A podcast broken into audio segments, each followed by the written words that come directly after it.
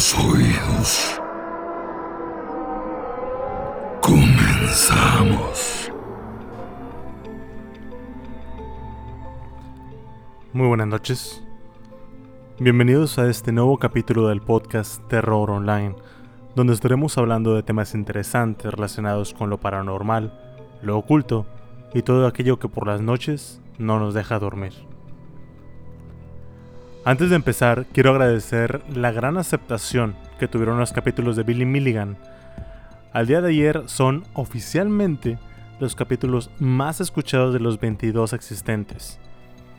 Tuvimos un alcance de casi 95 mil personas, faltó una de hecho, y a pesar de que no todos ellos se dieron la oportunidad de escucharlo, lo que sí es que estamos llegando a más personas. Y este pedo no se detiene, a menos de que me dé coronavirus y me muera la chingada. Eso no va a pasar, así que eventualmente llegaremos a más gente. Quiero agradecer personalmente a Alex Valderas, Adri Garza, Melissa Díaz, Joana Gallegos, que ya es fan de Hueso Colorado, Bella Lop, Jimena Quevedo, y a todas esas personas que etiquetaron a sus amigos, parejas, amantes y familiares en las imágenes del capítulo pasado. Muchas gracias por compartir. En Instagram, gracias a Ale Tamés, a su esposa que estaba esperando que saliera la segunda parte para escucharlos seguidos y no tener que esperar toda una semana. El capítulo del día de hoy es algo fuerte y seguramente los indignará lo suficiente para que a mitad del capítulo se queden de que qué chingados estoy escuchando. La indiferencia, el miedo, tortura, envidia y muchas, pero muchas mentiras son algunas de las cosas que el día de hoy escucharán en este capítulo. Si notan que las cosas están escalando muy rápido, no es que le hayan adelantado por error. Las reglas del juego cambiaron muy rápido para una joven de apenas 16 años y su hermana de 15 en la segunda mitad del año de 1965 en Indianápolis. Posiblemente sea un capítulo largo, así que les sugiero que se pongan cómodos y agarren algo para botanear si tienen el estómago para atreverse.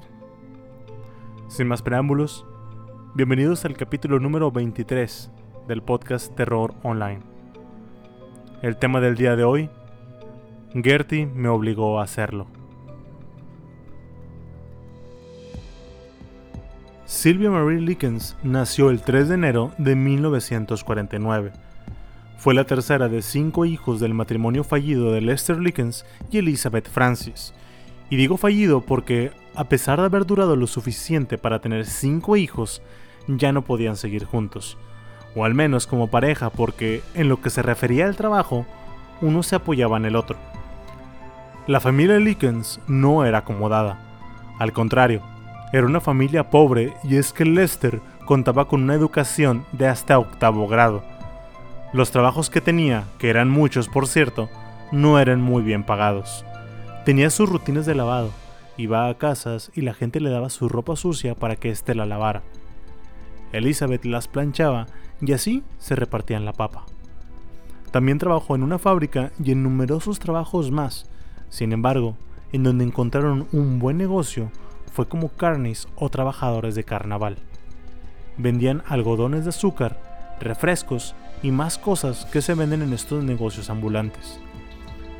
Las ferias del condado son esas en las que van de pueblo en pueblo, como si, como si anduvieran de gira, y en estas tienen un carrito de comidas en el cual les iba relativamente bien. El problema era que, como tenían que mudarse junto con la feria, el cuidar a los niños se hacía cada vez más complicado. Silvia tenía cuatro hermanos, dos pares de gemelos, Diana y Daniel eran los mayores y Benny y Jenny eran los menores. Diana estaba casada, así que no representaba un problema para los padres de Silvia.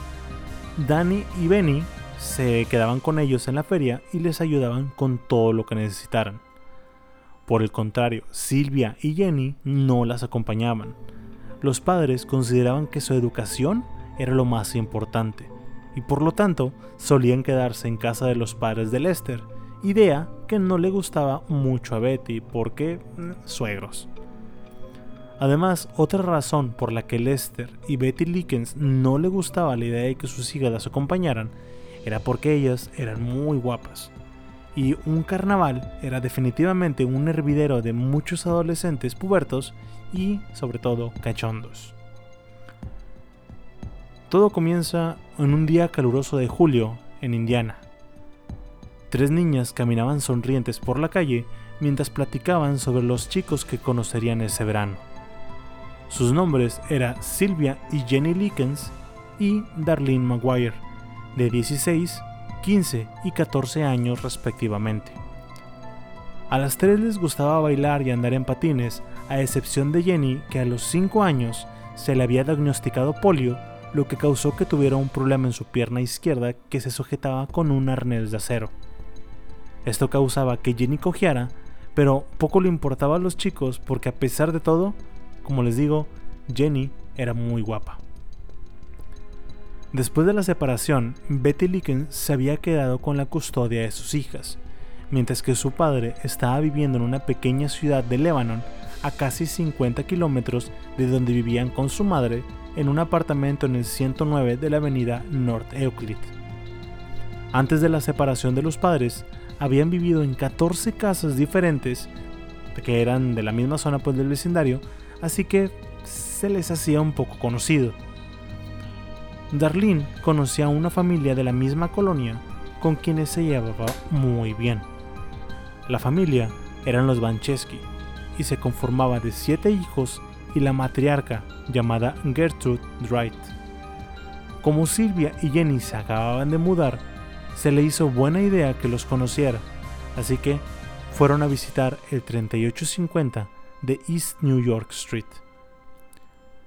Silvia y Jenny se hicieron rápidamente amigas de la familia Bancheski e incluso las invitaron a quedarse a comer, pero quien realmente tenía que dar la invitación era Gertrude, o Gertie como le llamaban todos en el vecindario. Las niñas fueron con, con su madre para pedirle que permitiera a Silvia y a Jenny quedarse. Gertie las vio y dijo, te puedes quedar a cenar, Jenny. Jenny aceptó y se aferró a su hermana como diciendo que eran las dos o ninguna. Obviamente se le hizo raro el por qué la invitación fue dirigida a ella y no a ambas. Después de comer, las niñas regresaron al apartamento de su madre y ese día más tarde Betty Likens y sus dos hijas pasaron a una tienda de descuento. Una de esas tiendas en las que todo cuesta 15 pesos o 5 dólares, etc.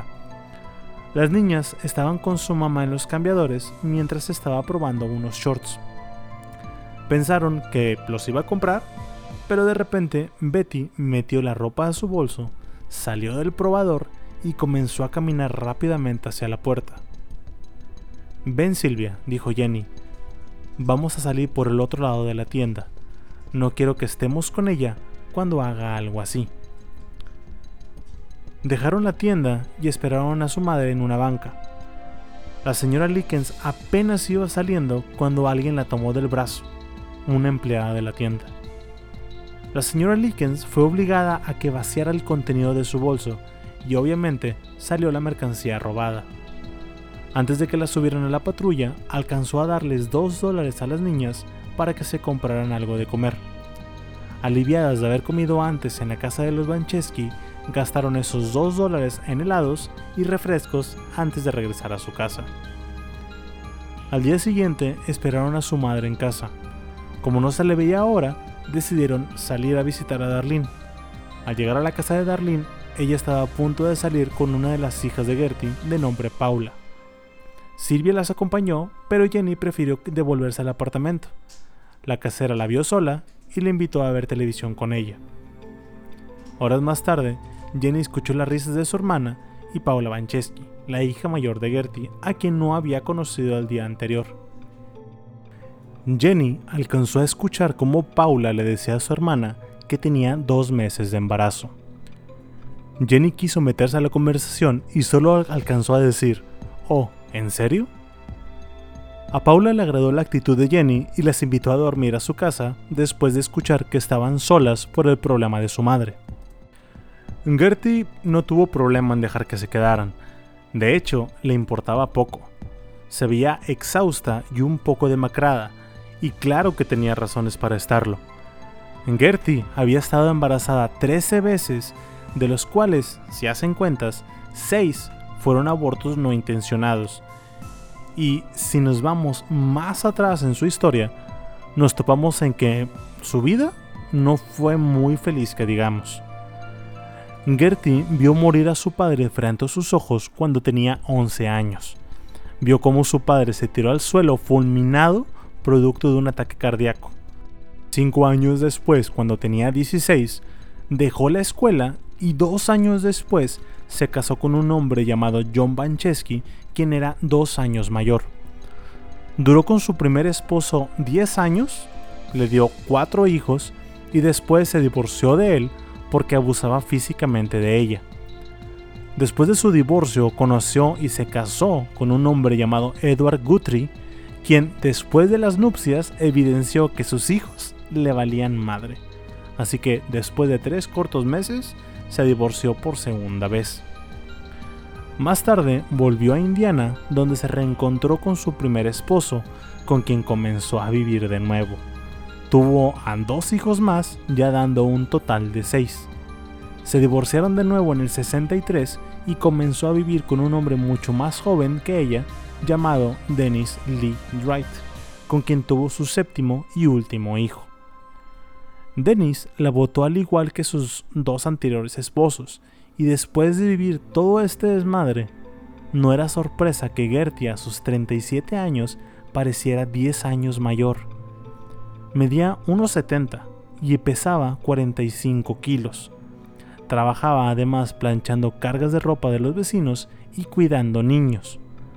Paula trabajaba en un Kentucky, con lo que pues ya empezaba a aportar en casa, pero lamentablemente entre sus dos aportaciones no era suficiente.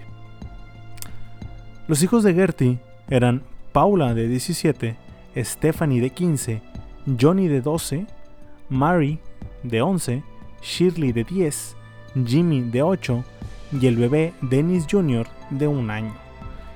No espero que se los aprendan ahorita, pero estoy seguro que a lo largo de todo este podcast van a saber identificar quién es quién. Antes de la medianoche de ese día, escucharon a alguien tocando la puerta. Hay dos hombres aquí, dijo Shirley. Jenny se asomó por la ventana y vio que se trataba de su papá y de su hermano Danny, por lo que bajó lo más rápido que pudo, cojeando obviamente, ayudada de Silvia. Lester Lickens les preguntó dónde estaba su mamá. Le dijeron que estaba en la cárcel por haber robado. Lester se quedó callado un momento y les dijo que había estado pensando en tomar el circuito del carnaval, es decir, que iba a estar de viaje siguiendo la feria. Les dijo que empacaran sus cosas porque pronto se tendrían que ir Gertie se despertó al escuchar todo este ruido, bajó las escaleras, vio a Lester y a Danny, los invitó a pasar y a comer algo. Horas más tarde y después de haber bebido un poco, Lester estaba llorando junto a Gertie diciendo cuánto amaba a su, ex esposa ahora y contándole sus planes de la feria, pero que con sus hijas todo iba a ser más complicado. Gertie tuvo una idea que le ayudaría a ella en su situación económica y también un poco a Lester. Le ofreció cuidarla a sus hijas por 20 dólares a la semana. Prometió tratarlas como si fueran sus propias hijas. A la mañana siguiente, Lester le contó a sus hijas la idea, a lo que rápidamente accedieron.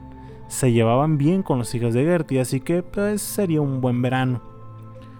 Lester les dijo que antes tenían que buscar a su esposa, después le encontró que estaba con, con, con su mamá, le contó su plan.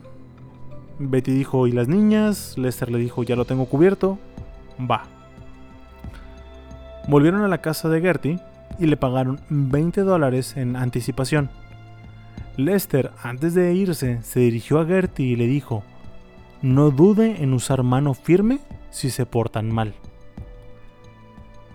La primera semana en casa de los Bancheski se la pasaron bien. Las niñas escuchaban el fonógrafo o salían a caminar en un parque cercano, todo perfecto. Dentro de la casa también había mucho que hacer porque era regularmente visitada por muchos niños del vecindario. Randy Leeper era un niño de 12 años que vivía cruzando la calle y casi diario pasaba a la casa a jugar con los Banchesky. Darlene Maguire también era cliente frecuente, al igual que muchos otros niños que pensaban que la casa del 3850 de East New York Street era el centro del vecindario. Cuando se cumplió la primera semana, Gertie ya estaba ansiosa de cobrar el cheque que no había llegado. Había cuentas que pagar y había anticipado ese dinero para la renta de 55 dólares mensuales de su casa. Gertie llamó a Silvia y a Jenny, pidió que la, la siguieran a su habitación y apenas cerró la puerta, le tiró un cachetadón a Jenny y les gritó a las dos. He estado cuidando de ustedes, malditas perras, por una semana y por nada. Al día siguiente, el cheque de Lester Leckins llegó sin problemas. Y déjenme decirles que el cheque se había atrasado apenas un día.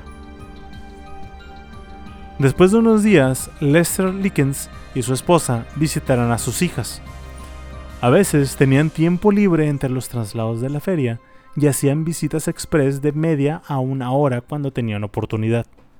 Sin embargo, como las hermanas nunca se quejaron, los padres comenzaron a hacer estas visitas más espaciadas hasta llegar a un punto en el que no sabían cuándo los volverían a ver. Silvia y Jenny fueron golpeadas por Gertie de nuevo en la tercera semana, después de que Gertie se enteró por sus hijos de que Silvia les había dicho que juntaran botellas vacías, que después ella cambiaba por algunos centavos, lo cual era completamente falso. Silvia juntaba ella sola estas botellas en los paseos por el parque. Si tenían suerte, los golpes eran dados en, la espalda, pero eventualmente estos llegaron a caer en la nuca, y los golpes los daba Gertie con una tabla. Si ella estaba cansada por el asma o por alguna de sus otras supuestas enfermedades que tanto decía tener, le delegaba el castigo a Paula, a quien no le molestaba el aplicarlo. Gertie estaba perdiendo clientes. Su cansancio y el estrés por sus hijos y los hijos de los vecinos y todo lo que les conté que, que había vivido ya le estaba cobrando factura. No rendía igual que antes y comenzó a, comenzó a aflorar el odio y el resentimiento. Este resentimiento lo comenzó a dirigir sobre Silvia, sobre Silvia, sobre Silvia. A sus hijos no les haría daño, y Jenny, dada la condición de su pierna, le parecía incorrecto el castigarla. Por otro lado, Silvia era joven y bonita, y tenía la edad que ella tenía cuando su vida comenzó a irse a la mierda. El mes de agosto la situación empeoró por una serie de incidentes. El primero fue un rumor posiblemente generado por los niños Banchesky que decían que Silvia había tenido relaciones sexuales con unos chicos en California, y eso, a los ojos de Gertie, era algo de no perdonarse.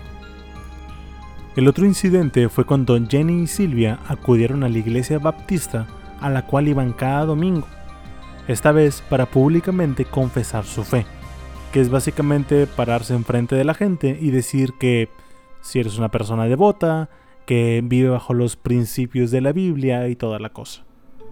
El detalle fue que ese mismo día Paula hizo lo mismo, y a diferencia de las hermanas Lickens, no se vio, según la gente, tan bien como ellas, y es que la gente no paraba de hablar del yeso que tenía en la mano.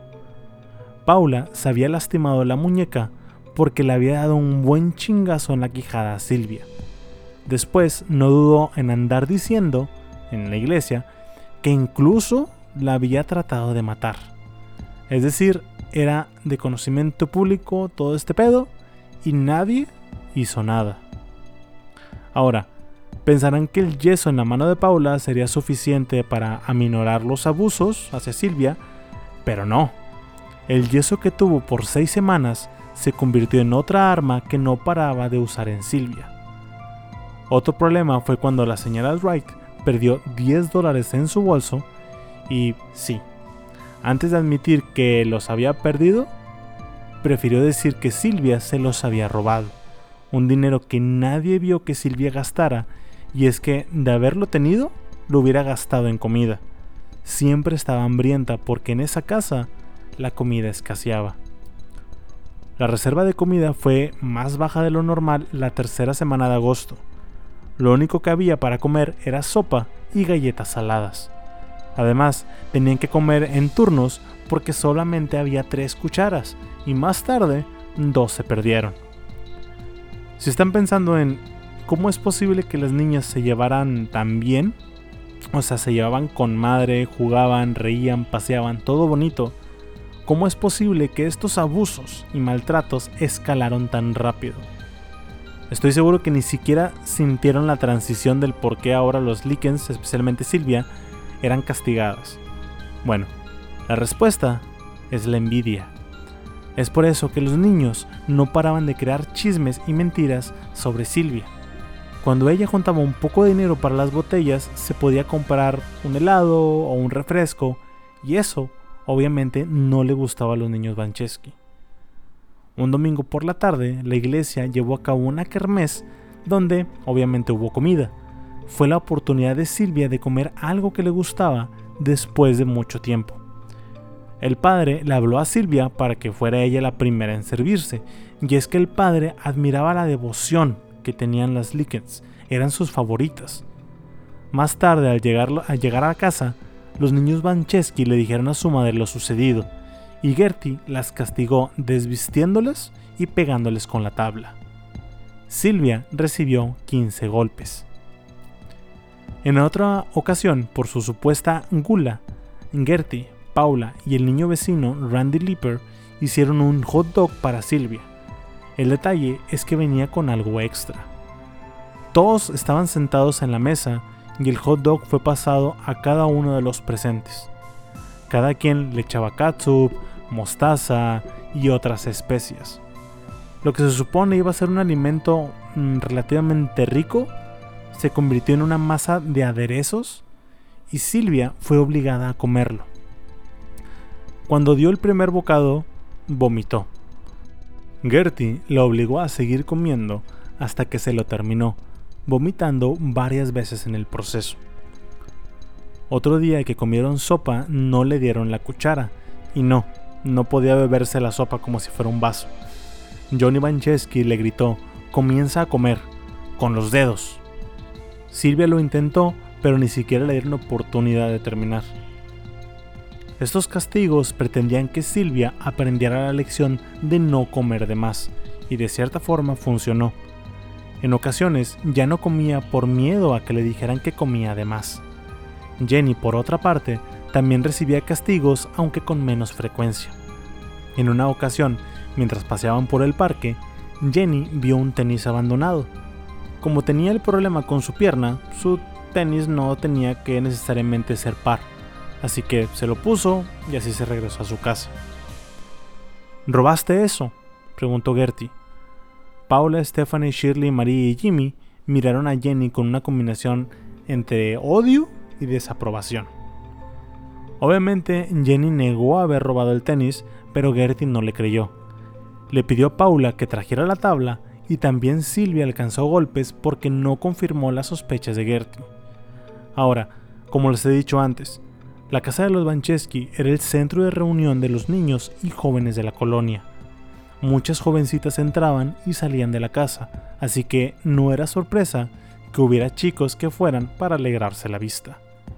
Richard Hobbs, Randy Lipper, Mike Conroe, Coy Hubert, el novio de Stephanie, eran los nombres de algunos de los chicos vecinos que estaban siempre en la casa. Y si se preguntan, ¿cómo es que Gertie no se cansaba de tanto chico en casa si se supone que le molestaba mucho todo lo relacionado con eh, la castidad, el pudor, la decencia? Bueno, a Gertie le gustaban los chicos jóvenes. Era una mujer después de todo.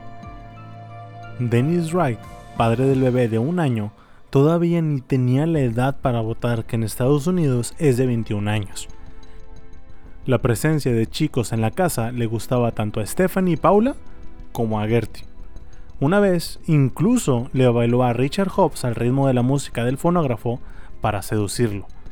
Y si lo piensan, si una mujer de 37 años trata de ligarse a jóvenes del vecindario, quiere decir que las chicas son sus rivales y el hecho de que a muchos, incluidos Richard Hobbs, le gustara Silvia, no ayudaba a que las palizas disminuyeran. Considerando ya que tenía un lugar, por así decirlo, estable donde quedarse, Silvia y Jenny decidieron que querían ir a la escuela. La preparatoria técnica de Arsenal no era una de las escuelas de ensueño, ni siquiera era algo decente. De hecho, era confundida por muchas personas como la prisión de mujeres de no ser que veían a jóvenes entrar y salir con libros. Además, no les parecía un gran problema estar ahí, ya que la alternativa era estar en casa con Gertie. Ahora, no todos en la casa de los Bancheski eran malos, había una excepción, y era Stephanie, la segunda mayor. Stephanie se hizo muy amiga de Silvia, iban y venían diario de la escuela, se contaban sus secretos, eh, en la casa eran Stephanie y Jenny quienes calmaban a Silvia después de los maltratos de Gertie, de los cuales Stephanie nunca estuvo de acuerdo. A Stephanie le cantaba la escuela, traía buenas notas, era aplicada, eh, a diferencia de su hermana Paula que tenía sobrepeso y siempre cargaba su cara de pocos amigos, Stephanie era esbelta y muy bonita. Ella y Silvia eran lo suficientemente listas como para decidir trabajar en la cafetería de la escuela en donde les daban un desayuno gratis todos los días. Stephanie sabía cómo se pondrían en la casa si sabían que Silvia comía más que ellos, así que nunca les dijo nada. Stephanie tenía un novio, su nombre era Coy Hubert. Coy tenía 15 años al igual que Stephanie, pesaba casi 80 kilos, era alto, era un buscapleitos y practicaba judo por lo que no dejaba que nadie le dijera nada, incluidos los maestros. Silvia, Coy y Stephanie eran amigos, se llevaban bien, por esta razón ambos se preocuparon cuando Silvia comenzó a dejar de ir a la escuela. A veces iba, a veces no. En casa, Stephanie le preguntaba el por qué no iba, pero Gertie se le adelantaba y respondía por Silvia, diciendo que simplemente no quería ir.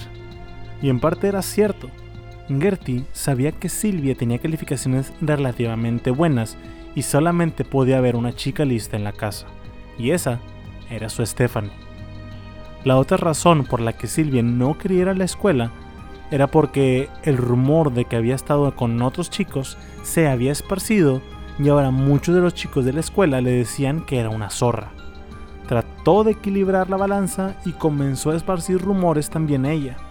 Primero, dijo que Paula estaba embarazada. No tenía la certeza, Paula lo había mencionado, pero no sabía si lo había dicho en broma o lo había dicho en serio. Además, hubo otro rumor que salió de su boca, del cual se arrepintió. Un chico de la escuela se acercó a Stephanie y le preguntó, ¿cuánto? Stephanie se quedó confundida y le pidió que le explicara a qué se refería. ¿Cuánto porque te vayas a la cama conmigo? le preguntó. ¿Quién te dijo que hago eso? le preguntó Stephanie. El chico le dijo que una amiga suya había dicho esto. Esa amiga era Silvia. Cuando Stephanie regresó a la casa, fue directo con ella y le preguntó el por qué había hecho eso. Al principio Silvia lo negó, pero finalmente lo admitió. Silvia, llena de lágrimas, se disculpó, lo que provocó que también Stephanie llorara. El problema no pasó de una cachetada por parte de Stephanie pero la perdonó. No pasó lo mismo cuando Johnny regresó a casa con el chisme de Paula y, además, puede que Stephanie comprendiera que había sido un error, pero Coy no pensó lo mismo. Cuando éste se enteró de que alguien se había metido con la pureza de su amada, se llenó de rabia y le dio una cachetada a Silvia. La azotó contra la pared y le aplicó una voltereta de judo, golpeando su espalda contra el suelo. Nunca la perdonó y tampoco la perdonó Gertie, quien, después de la voltereta, golpeó a Silvia con una tabla. Pero hubo otro incidente que fue usado de pretexto de Gertie para mantener a Silvia fuera de la escuela. En una ocasión, Silvia necesitaba un traje de baño para la clase de educación física. Silvia le dijo a Gertie que lo necesitaba, pero obviamente Gertie no iba a gastar el dinero en ella. Más tarde ese día, Silvia volvió a la casa con un traje de baño. Estoy segura que lo robó, le dijo Gertie a sus hijos. Stephanie no había ido a la escuela con Silvia ese día, por lo que no pudo ayudarla. Se había enfermado y llevaba dos días sin asistir a la escuela. Descansaba en su habitación y los gritos entre Silvia y Gertie la despertaron. Lo robaste, le gritaba Gertie. No, lo encontré en la calle, le decía Silvia. Gertie la golpeó en la cara y en sus manos le pateó la rodilla y le jaló el cabello. Silvia admitió haber robado para calmar a Gertie. Pensó que si decía que sí, la dejarían en paz, pero fue todo lo contrario. Gertie había guardado un cinturón negro de policía que había pertenecido a su primer esposo. Este se lo había dado para disciplinar a sus hijos cuando fuera necesario. La golpeó con esta arma y después se acordó del tenis que había encontrado Jenny y también Jenny alcanzó chingazos. Después sentó a Silvia en el sillón y comenzó a darle un sermón sobre lo malo que era el sexo premarital. Lo que no sabía Silvia es que Dennis Wright había embarazado dos veces a Gertie y nunca se habían casado. El apellido Wright lo había mantenido Gertie en un afán de mantener su honor y que no le dijeran que había dado luz fuera del matrimonio. Al decirle esto, Gertie le dio una patada a Silvia en la vagina. Nunca deberías hacerlo. Nunca, nunca, nunca, repetía. Con cada palabra le daba una patada a Silvia. Stephanie saltó de la cama gritándole a su madre. Ella no hizo nada. Coy llegó a casa como era usual y vio a Stephanie llorando. Gertie le explicó rápidamente lo que había pasado por lo que Coy le ayudó a aplicar su macabra disciplina. Para dejarle claro a Silvia el pecado que era robar, Gertie tomó unos cerillos, los encendió y los mantuvo en los dedos de Silvia. No quiero volver a atraparte robando, le decía. Te odio, le decía Gertie mientras le golpeaba las costillas tres veces más. Estás arruinando mi vida, gritaba. Además, cuando había la oportunidad de tener algún momento bueno, por ejemplo cuando los niños jugaban en la casa, Gertie tenía el don de convertir la energía de los niños en hostilidad contra Silvia. Coy jugaba con los niños Bancheski, les aplicaba llaves y lances sobre un colchón. En una de las ocasiones estaba Paula, Stephanie, Coy y Silvia. Coy levantó a Silvia y a propósito falló el lance dando a Silvia contra el suelo. Coy después quedó convencido de que lanzar a Silvia con sus técnicas de judo era una buena forma de castigarla, por lo que había dicho de su novia. Otra niña del vecindario, de nombre Anna Cisco, era muy buena amiga de Silvia. De hecho, casi todos en un principio se llevaban muy bien con ella, pero Gertie se encargó de decirles a todos que Silvia era una zorra sucia. A Ana le dijo que Silvia había esparcido el rumor de que su madre se acostaba con cualquier hombre por 5 dólares. Ana fue directamente con ella y le dio una cachetada y le enterró las uñas. Varios niños trataron de separarlos, pero Gertie se entrometió y les dijo, dejan que tengan sus propias peleas. Levántate Silvia, le gritaba. Ana pateó a Silvia en el estómago, y Silvia en el suelo comenzó a gemir de dolor, y agarrando su estómago gritó, mi bebé, mi bebé. Silvia no estaba embarazada, pero el constante abuso y reclamo por parte de Gertie sobre que era una zorra que se acostaba con cualquiera la había convencido psicológicamente de que estaba embarazada. Gertie se estaba encargando de poner a todos en su contra. Los niños del vecindario creían cualquier cosa que Gertie les dijera, y Silvia nunca tuvo la oportunidad de contar su lado de la historia. Gertie organizó un juego entre comillas, como, como ella lo llamaba, en el cual hasta 10 niños participaban en los golpes, patadas, llaves de judo, quemaduras con cerillos y cigarros encendidos. Johnny Vancheski y Randy Lipper tomaban turnos para darle puñetazos en la cara. Incluso Jenny fue forzada a golpear a su propia hermana temiendo que le hicieran lo mismo. Cachetó a Silvia con su mano izquierda para no hacerlo con fuerza. Judy Duke, una de las niñas del vecindario quien antes de todo esto era muy buena amiga de Silvia, le dijo a su madre, Mamá, mamá, han estado golpeando y pateando terriblemente a Silvia. La señora Duke lavaba los platos y con una indiferencia le contestó, Oh, cariño, solo la están castigando, ¿no? Sí, supongo, contestó la pequeña Judy dudando. La señora Duke no conocía a Gertie en persona, pero no había escuchado nada malo de ella. Sabía que tenía nueve niños en su casa y con una carga así, no se le hacía raro que tuviera que usar mano dura para mantener el orden. Además, pensaba que los niños tenían una capacidad enorme para exagerar las cosas. Un día de septiembre, el reverendo Roy Julian visitó la casa de los Manchesky para hablar con Gertie. El reverendo tenía la costumbre de visitar a los miembros de su congregación para hablar con ellos. ¿Cómo está, señora Wright? Pareciera que Gertie esperaba esta pregunta para comenzar a quejarse porque comenzó a decir que no se sentía bien, que a veces le era muy difícil respirar, se tomaba su medicina pero cada vez que lo hacía se sentía adormilada y un poco torpe, por lo que pasaba gran parte del tiempo en cama. Dio muchas razones para no sentirse bien, pero hizo especial énfasis en Silvia. Gertie le dijo al padre que Silvia estaba faltando a la escuela, según ella, porque Silvia ya no quería ir. También le dijo que había estado coqueteándole a algunos adultos mayores por dinero. Al reverendo este comportamiento se le hizo raro, por lo que le pidió a Gertie hablar con ella. Jenny estaba presente en la sala y Gertie le dijo al reverendo, Ahí está su hermana, pregúntale a ella. ¿Cómo está tu hermana, niña? le preguntó el reverendo. Silvia es una mentirosa, comenzó a decir Jenny. Y en las noches cuando todos nos acostamos, ella se despierta y se come todo lo del refrigerador.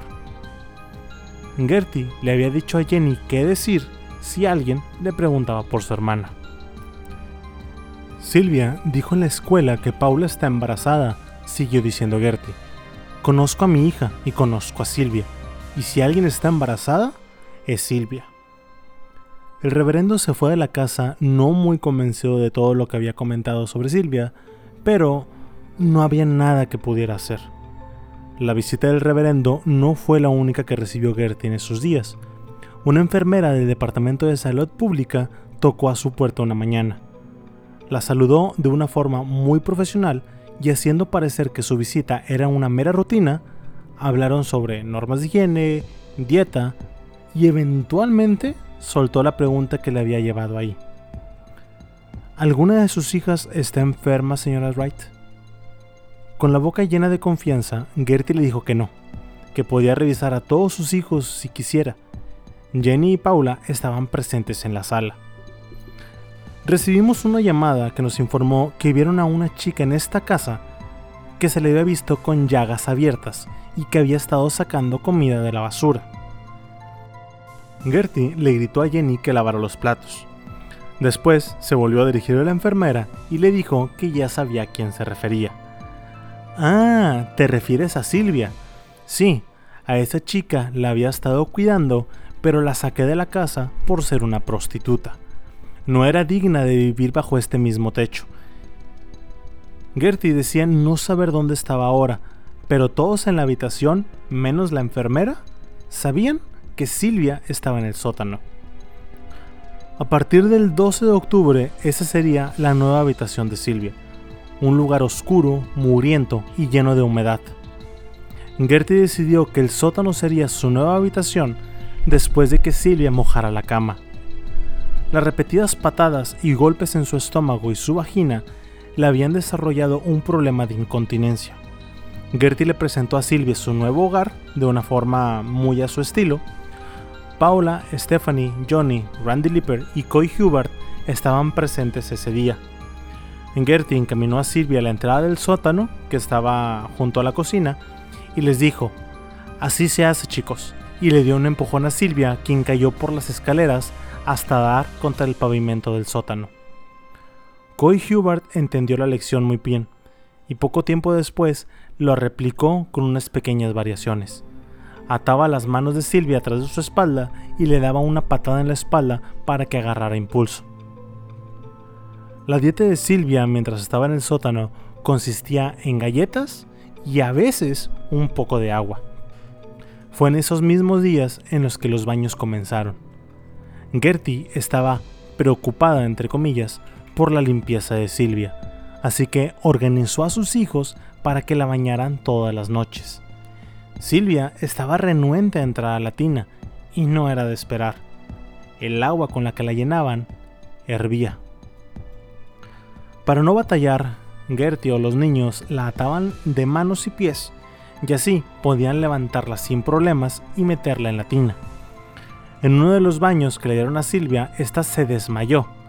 Gertie la tomó del cabello y azotó su cara contra la pared de la tina para despertarla. Obviamente Silvia gritaba cuando le hacían todo esto, pero Johnny la comenzó a amordazar para callar sus gritos. Y no acaba ahí. Silvia inició su carrera como un cenicero humano. Gertie se acostumbró a apagar los, cigarros en el cuerpo de Silvia. Los cerillos que usaba para encender sus cigarros también eran arrojados a Silvia e incluso una vez uno de ellos le encendió las ropas, pero el fuego fue rápidamente extinguido. Solo Gertie fumaba, pero pronto los niños comenzaron a agarrar el hábito de fumar. Más fumadores, más quemaduras. Ahora, el causarle tanto daño obviamente generaba cicatrices y marcas tenían que curarla un poco después de hacerle tanto daño. ¿Por qué? Por si alguien la veía y decidiera hablar de ella. Lo malo es que los tratamientos de curación no eran muy buenos que digamos. Paula aplicaba sus primeros auxilios en la rodilla de Silvia, Coy la vio y dijo, así no se hace. Tomó la gasa que estaba colocando y la raspó contra la herida de Silvia, provocando que la piel ya expuesta comenzar a sangrar de nuevo. Una llaga que Silvia tenía en el cuero cabelludo producto de los tablazos que le daban fue tratada colocando su cabeza y sujetándola para que no se moviera bajo un grifo de agua hirviente. Su dieta tampoco había mejorado. Las galletas y el agua eran cada vez más escasas. Llegó un punto en el que Gertie se hartó de tener que alimentarla y le gritó a Johnny que le consiguiera cualquier cosa. En el idioma original, o sea, en inglés, le dijo Go get some shit, que se traduce literalmente a tráele cualquier mierda o tráele un poco de mierda. Johnny lo tomó muy literalmente. Este encontró uno de los pañales usados de Dennis Jr., lo abrió y lo restregó en la cara de Silvia. Después, la ración de agua se redujo a la mitad y eventualmente fue sustituida por un vaso de orina. El 22 de octubre, Gertie finalmente le permitió a Silvia el dormir arriba, con la condición de que no orinara la cama. Sin embargo, su problema de incontinencia no era algo que pudiera controlar. Mojó la cama y Gertie tomó cartas en el asunto. Junto a la familia y a varios niños que estaban en la casa, eh, sus hijos, Rick Hobbs, Randy Lipper y otros se sentaron en la sala. Gertie tomó una botella de Coca-Cola vacía y le dijo a Silvia que se le introdujera en la vagina en frente de todos, incluida su propia hermana. Gertie tomó a Silvia del brazo y la volvió a lanzar al sótano desde las escaleras. Pocos minutos después le gritó a Silvia que subiera. Con mucho trabajo logró subir. ¿Sabes lo que es un tatuaje, Silvia? le preguntó Gertie. Sí, señora. Bueno, tú marcaste a mis hijas, ahora yo te marcaré a ti. Gertie se dirigió a los demás y les dijo, ella es una prostituta y está orgullosa de serlo. Se lo pondremos en el estómago. Gertie le pidió a sus hijas que tomaran una aguja para coser. Desvístete, le dijo Gertie a Silvia. Silvia no quiso, así que Gertie le arrancó la blusa y los shorts, quedando completamente desnuda en medio de la sala. Gertie comenzó a usar la aguja para escribir en el estómago de Silvia. Alcanzó a poner una I con un apóstrofe seguida de la primera mitad de la M y desistió. Hazlo tú, Ricky, le dijo a Richard Hobbs mientras le daba la aguja. Ricky se tumbó al suelo junto a Silvia y le pidió a Shirley que calentara la aguja. Después siguió con el tatuaje. Silvia estaba llorando y Ricky la golpeaba con el dorso de la mano cada vez que ella empezaba a gemir, rompiéndole el labio en el proceso. Al terminar, lanzaron a Silvia al sótano. 15 minutos después, Ricky Hobbs y Shirley bajaron. Shirley quería imprimir una S de Shirley en el estómago de Silvia. Ricky consiguió un gancho de ropa que calentaron para marcar el estómago. Cada quien iba a dejar una marca, una C, en que en direcciones contrarias sería una S, pero uno de los dos se equivocó y las Cs apuntaron a la misma dirección, creando un número 3. Los tatuadores subieron a Silvia para que viera Gertie cómo había terminado el trabajo, a lo que ella empezó a decir, ¿qué vas a hacer ahora, Silvia? Ya no te puedes casar. ¿Qué vas a hacer, Silvia? Silvia no contestó. Eran las nueve de la noche cuando Jenny bajó al sótano a ver a su hermana. Sé que no quieres que muera, Jenny, pero moriré, estoy segura. Jenny se sentía inútil. No sabía qué hacer aunque pensaba que Gertie no la dejaría morir. Una cosa era torturarla y otra era simplemente dejarla morir. Stephanie habló poco más de media hora con Silvia. No había mucho que decir. La atmósfera en la casa estaba llena de tensión y esa noche Stephanie subió a Silvia para darle un baño caliente, no hirviendo. Después del baño la acostó en un catre de las habitaciones de arriba Silvia gimió del dolor hasta quedarse dormida. Al día siguiente, Gertie y Paula hicieron que Silvia escribiera una carta en donde explicaba que una pandilla de chicos habían hecho lo que quisieron con ella, que la habían dejado con severas heridas y contusiones. Silvia comenzó escribiendo, queridos mamá y papá. Gertie le quitó la, hoja, la tiró y dijo, empieza con señor y señora Likens mejor. Al día siguiente, Silvia estaba tirada en el suelo al momento que Paula entró al sótano. Silvia estaba ahí, gimiendo, tratando de cantar la canción del abecedario, pero no podía pasar más allá de la D. A, B, C, D, y repetía. Gertie le gritaba que se bañara. Si no te levantas, le decía Paula, te voy a saltar encima. Los otros niños se reunieron en el sótano. Jenny había llegado a la casa poco después de las 3.30. Ricky Hobbs llegó a la casa a saludar. Silvia pudo mirar a su alrededor y señaló a Hobbs y a Gertie, y les dijo con mucha dificultad, Tú eres Ricky y tú eres Gertie. Cállate, le gritó Gertie, tú sabes quién soy. Mi diente. ¿Dónde está mi diente? decía Silvia, mientras se tocaba la dentadura con sus dedos quemados. ¿No lo recuerdas, Silvia? le preguntó Jenny. Perdiste ese diente cuando tenías siete años. Silvia colapsó en el suelo. Gertie, furiosa, puso un pie encima de la cara de Silvia y después puso los dos, aplastándole la cabeza. Eres una mentirosa, le gritó Gertie. Gertie le pidió a Randy Lipper que trajera la manguera de su casa para limpiar el sótano, aunque él lo entendió un poco diferente. Cuando Gertie bajó, vio a Randy mojando a Silvia con la manguera. La había desnudado y rociado detergente en todo su cuerpo. Gertie subió las escaleras y vio que Stephanie estaba llegando a la casa. Le dijo que Silvia había tenido un accidente en sus shorts y que por favor la bañara. Eran las 5 de la tarde. Stephanie tiró sus libros y corrió al sótano solo para ver cómo su hermano ahora estaba usando la manguera de Randy. Silvia trataba de murmurar algo. Cierra la manguera. Stephanie le gritó a su hermano que la dejara de mojar. Trató de cargar a Silvia por las escaleras, pero se le hizo muy pesada. Silvia, preocupada, comenzó a llorar. Ricky Hobbs ya había hecho su tarea, quitado el uniforme de la escuela y cenado en casa se dirigió a la casa de los Bancheski. Cuando entró a la casa y bajó las escaleras del sótano, eran las 5.30. Gertie estaba contra la pared, llorando. Stephanie tenía a Silvia en sus brazos también llorando. ¿Qué pasa? preguntó Hobbs. Stephanie le dijo que pensaba que Silvia estaba muerta. Hobbs se dio cuenta de pequeños respiros que daba con dificultad Silvia y con la ayuda de Stephanie la pudieron subir a la cocina.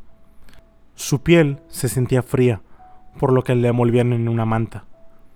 Stephanie tomó los pies de Silvia y Hobbs la tomó de abajo de los brazos. Comenzaron a subir y cerca de la salida el cuerpo aún húmedo de Silvia se le resbaló de los brazos a Hobbs.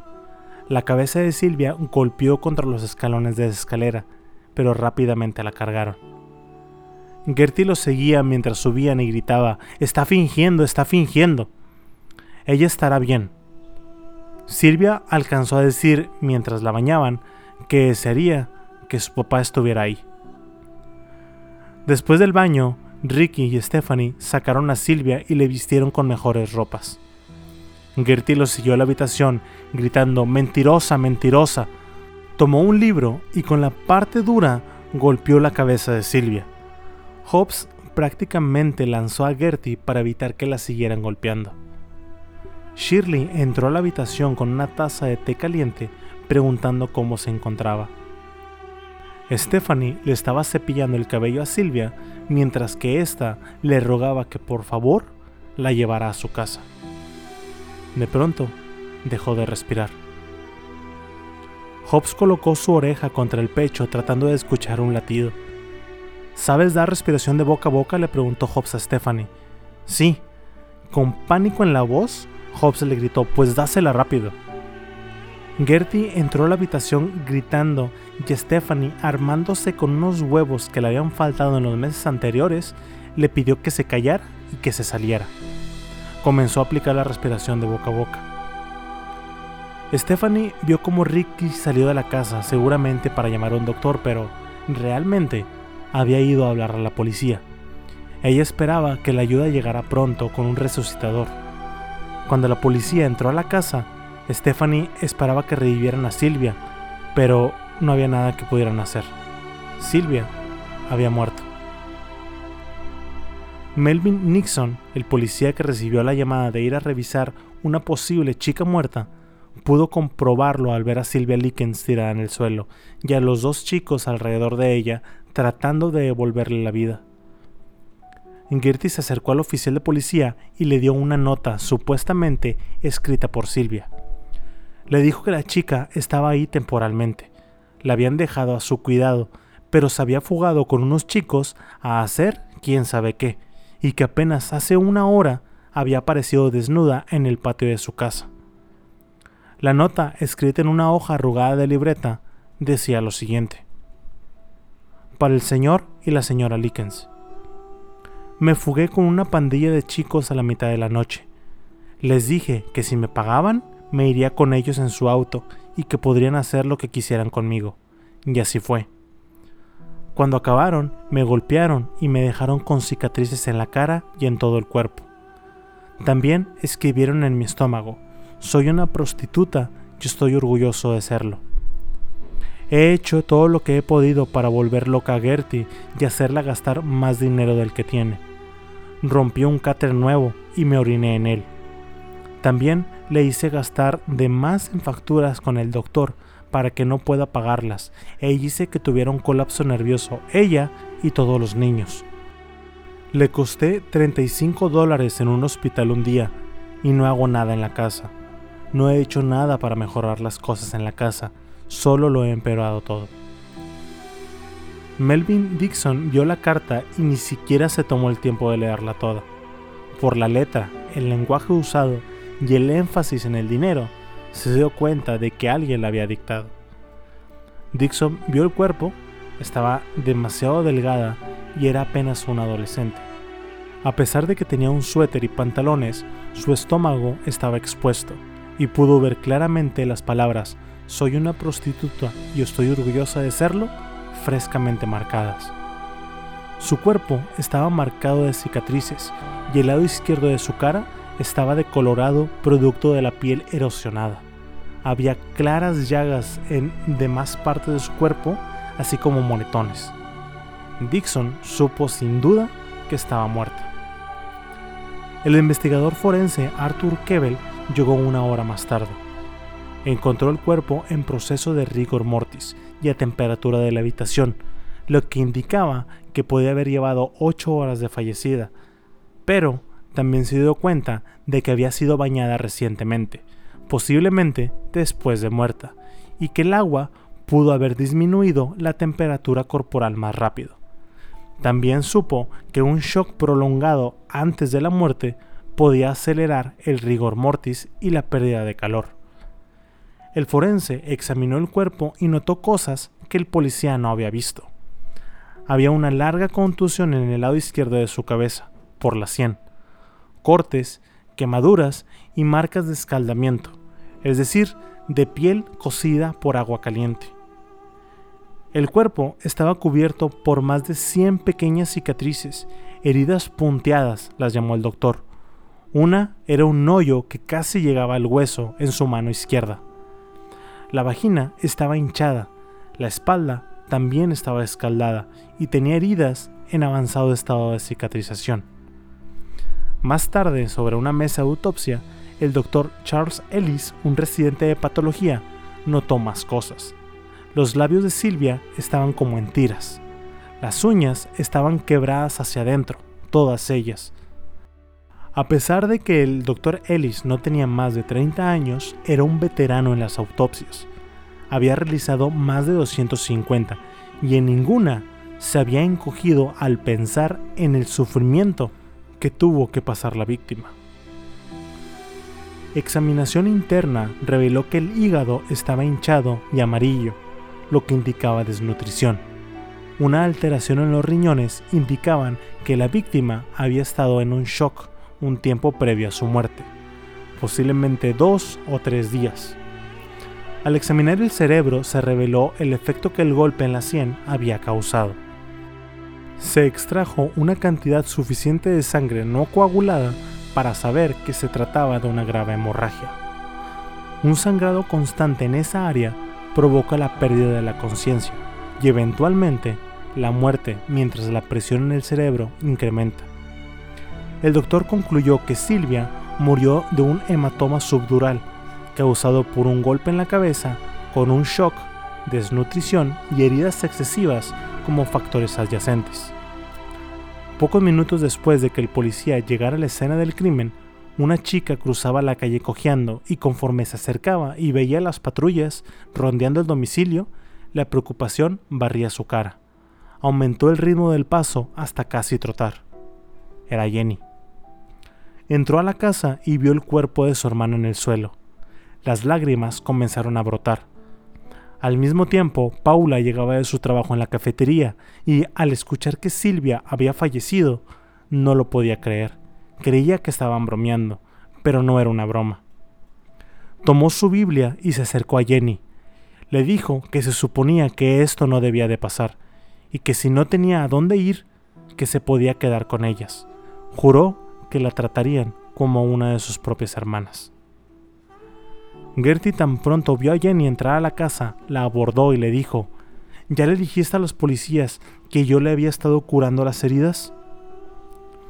Jenny recordó sus líneas. Nadie había visto a Silvia desde hace varios días. Se había fugado con varios chicos, empezó a decir.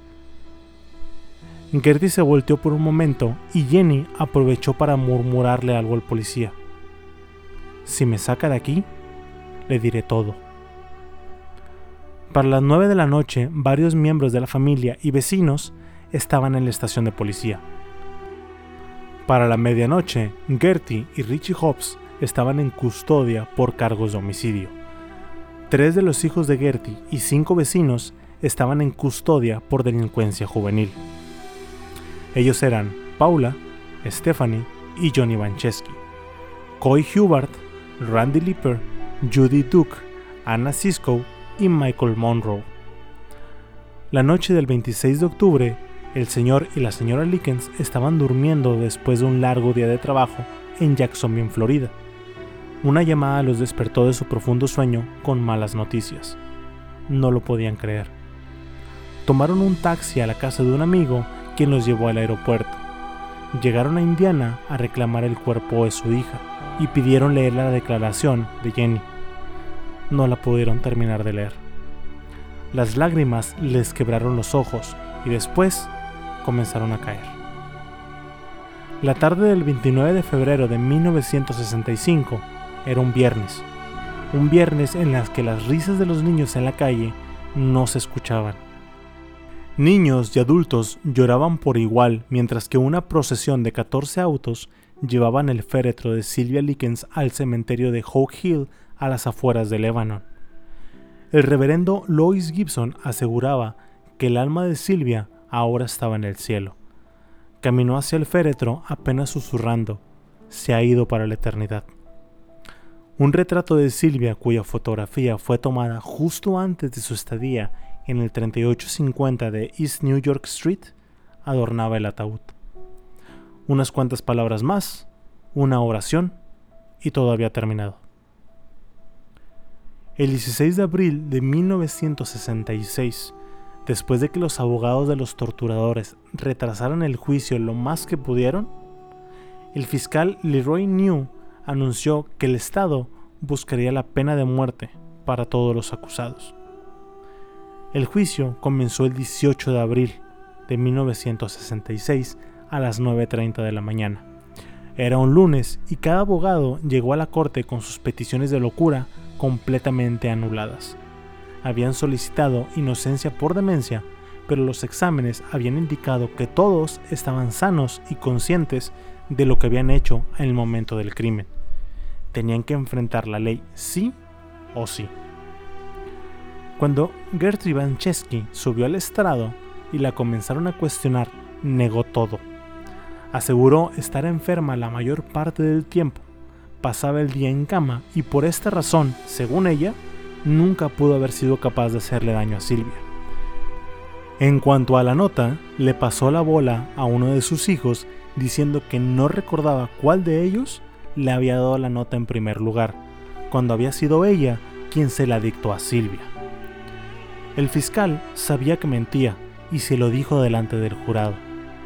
Gertie estaba aferrada en que todo era mentira, incluido el testimonio firmado de todos los niños que participaron, niños que cuando pasaron al estrado afirmaron haber hecho daño a Silvia, nadie se acobardó y todos relataron lo que habían hecho estaban conscientes de que Silvia era una buena chica, y cuando uno a uno les preguntaron el por qué habían hecho todo esto, todos respondieron lo mismo. Gertie me dijo que lo hiciera. Después de cinco semanas de juicio, el jurado tenía su veredicto. Gertrude Manchesky fue encontrada culpable de homicidio en primer grado y condenada a pasar el resto de su vida en la prisión de mujeres de Indiana. Paula Vanchesky fue encontrada culpable de homicidio en segundo grado y condenada a pasar el resto de su vida en la prisión de mujeres de Indiana. Richard Hobbs, Coy Hubert y Johnny Vanchesky fueron encontrados culpables de tortura con una condena de 2 a 21 años en el Reformatorio Estatal de Indiana. Johnny se convirtió en el convicto más joven en la historia de la institución. La corte estaba contenta de que los encontraran culpables. Sin embargo, había gente molesta también. Una mujer que observaba el juicio más tarde habló ante las cámaras preguntando ¿qué clase de crimen tienes que cometer en Indiana para recibir la silla eléctrica? Otra mujer dijo ¿por qué los acusados deben de ser encerrados a expensas de nuestros impuestos cuando no tuvieron misericordia con esa pequeña niña? Un reportero en su columna escribió Indiana lo ha hecho de nuevo, el único estado de la Unión en donde puedes salirte con la tuya por un asesinato. Lamentablemente no todos pasaron la condena que les correspondía. Ricky Hobbs, poco tiempo después de salir, falleció de cáncer de pulmón a los 21 años. Aquellos que recibieron de 2 a 21 años apenas estuvieron 3. Gertie Vanchesky logró reabrir su caso y después de un largo juicio su juez la logró sacar de la cárcel después de 20 años.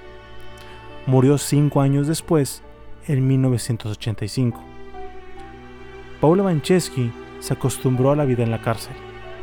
Ahí tenía la mejor cama que había tenido en su vida. El caso de Sylvia Likens es considerado el peor caso de tortura en el estado de Indiana en toda su historia. Es una clara referencia de lo que es capaz la envidia y sobre todo el miedo. Yo les he dicho en capítulos anteriores que el miedo es un mecanismo de defensa, un instinto que nos alerta de que algo puede ir muy mal y que debemos de huir o evitar ciertas acciones. Jenny Lickens estaba llena de miedo, miedo a recibir el mismo tratamiento que su hermana, razón por la que nunca buscó ayuda. Su silencio y su casi cooperación a la muerte de su hermana fue algo muy debatido y seguramente ustedes también pensarán por qué nunca la ayudó. Por eso, por miedo.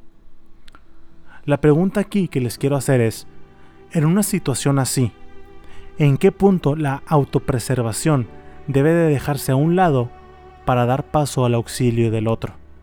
¿En qué punto dejas de ser egoísta para ver por el bien de los demás? Lo vemos hoy en día con la contingencia del COVID, por ejemplo. Algunos están asustados en casa guardando una cuarentena que el Estado tanto nos pide.